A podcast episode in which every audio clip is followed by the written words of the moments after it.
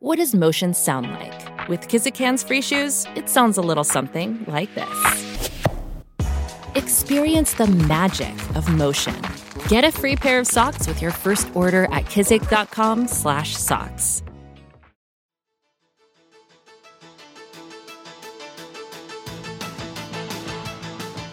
Y ayer hablábamos y nos quedamos muy impresionados de la situación en Ecuador.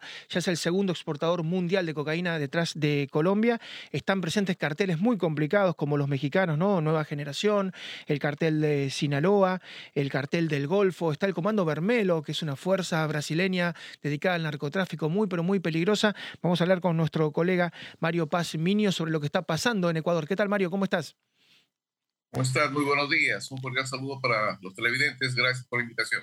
Bueno, y muy preocupados porque de alguna manera Ecuador no tenía estos problemas y de repente han explotado. No sé si ha sido un proceso muy vertiginoso o si fue un proceso que fue decantando lentamente. Bueno, fue un proceso que viene dos décadas atrás.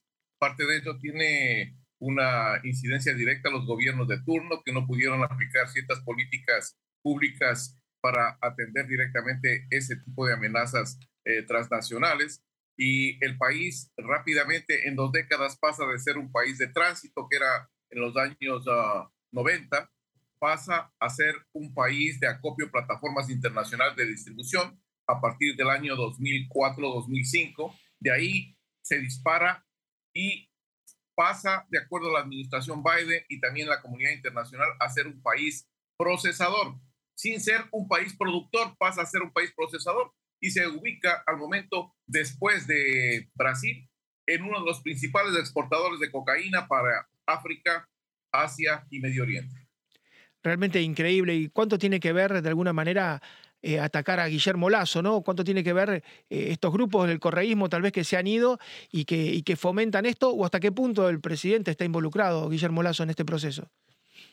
Bueno, al presidente Guillermo Lazo le tocó bailar con la más fea, como se dice comúnmente acá en el auto popular, porque él viene acarreando un sinnúmero de, de inacciones que se vinieron presentando por los diferentes gobiernos, del gobierno de Correa, el gobierno de Moreno, y le tocó pues asumir esa responsabilidad. Lamentablemente el gobierno de Guillermo Lazo no estuvo nunca preparado para hacer frente a esta nueva dinámica del crimen organizado transnacional. Y ese es un problema grave porque al no estar preparado comienza a generar eh, diferentes acciones e improvisaciones que lo único que hacen pues es darle mayor ventaja estratégica al crimen organizado y la penetración del mismo sobre las estructuras gubernamentales.